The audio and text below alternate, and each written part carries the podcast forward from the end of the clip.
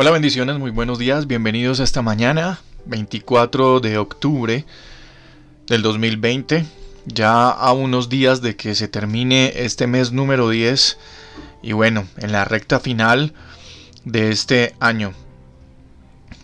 Un año muy, muy, muy particular, pero si tú te pones a mirar, es un año en el que hemos visto mucho más la misericordia de Dios en nuestras vidas, a pesar de algunas situaciones difíciles, a pesar de algunas situaciones dolorosas que hemos pasado.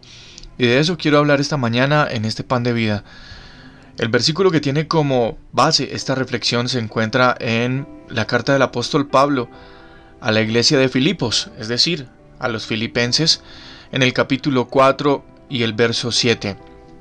Y la paz, que sobrepasa todo entendimiento, guardará vuestros corazones y vuestros pensamientos en Cristo Jesús.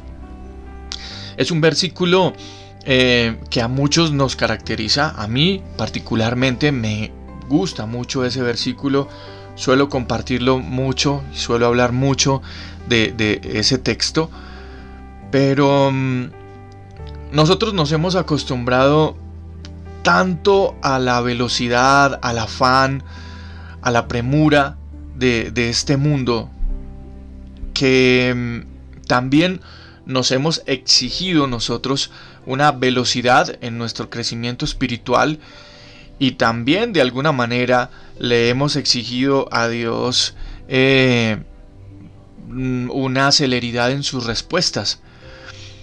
Sin embargo, nosotros tenemos que entender que Dios actúa en nombre de los que esperan. En este en esta reflexión miraremos entonces tres aspectos por los que nosotros como hijos de Dios somos llamados a esperar. Primero, tenemos que saber que Dios puede estar preparándonos para recibir sus bendiciones y de alguna manera nosotros necesitamos nuevas habilidades o también un nivel más alto de madurez. A veces nosotros mismos requerimos una nueva visión espiritual antes de sostener en nuestras manos nuestros anhelos, nuestras peticiones, los deseos de nuestro corazón. Por ejemplo, David esperó muchos años para sentarse en el trono como rey, pero cuando lo hizo, ya era un rey sabio, ya había adquirido mucha sabiduría y mucha experiencia en muchas situaciones. Ya era más fuerte, ya tenía más experiencia para dirigir ejércitos, ya había sido probado en batallas. En segundo aspecto, esta mañana en este pan de vida, tenemos que mirar que nuestro Padre,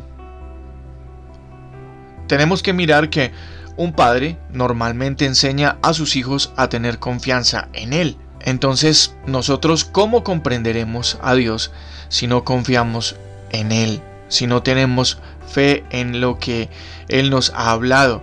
Si realmente nosotros no creyéramos en que Él cumplirá su palabra en nosotros y que además escucha nuestras peticiones. Yo particularmente les, les puedo compartir que Dios me ha hablado muchas cosas y he recibido promesas en la palabra del Señor y, normalmente Dios está diciéndome todo el tiempo, confía en mí, confía en mí. Y la verdad, para mí Dios nunca ha llegado tarde a satisfacer mis necesidades, a pesar de que en muchas ocasiones a mí me parezca que he esperado siglos, pero, pero siempre Él ha estado ahí. Y no importa cómo justifiquemos que, en ocasiones nos queremos adelantar a, a lo que Dios quiere hacer en nuestras vidas. Y adelantarnos a eso equivale a decirle a Dios que no estamos confiando en Él. Y como tercer aspecto, esta mañana en este pan de vida, entonces también tenemos que decir que el Señor a veces no nos da algunas bendiciones para protegernos del daño que no podemos ver. ¿Cómo así?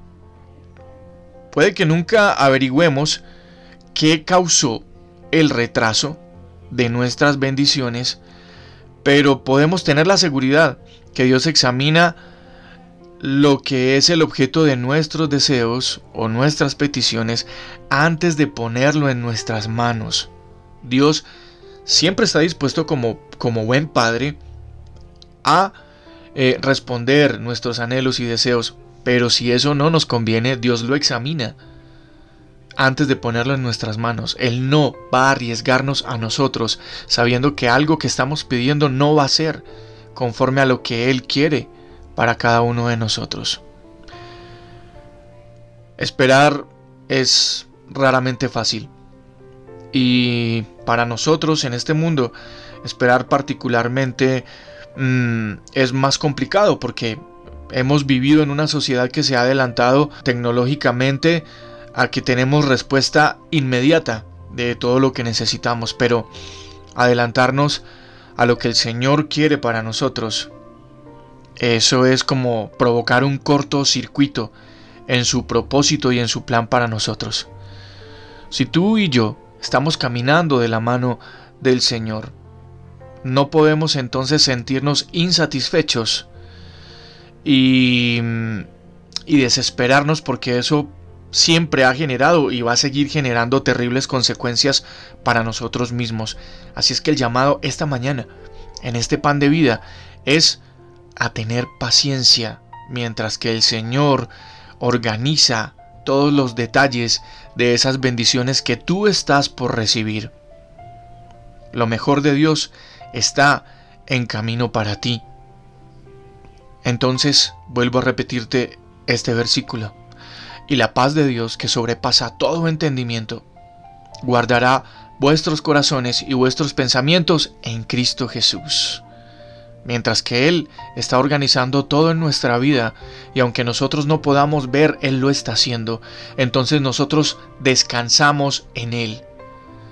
Así la espera, así la situación, así la circunstancia no nos brinde ninguna explicación pues sencillamente nosotros descansamos en la paz de Dios, mientras que Él se ocupa de todo lo que está alrededor de nosotros, de todo lo que necesitamos en nosotros y de lo que nosotros realmente queremos que Él haga y de lo que Él quiere hacer dentro de nosotros. Este es el mensaje esta mañana en el pan de vida para cada uno de ustedes. Un abrazo y todas las bendiciones del Señor en este fin de semana. Dios imparable, Dios de imposibles, inigualable, eres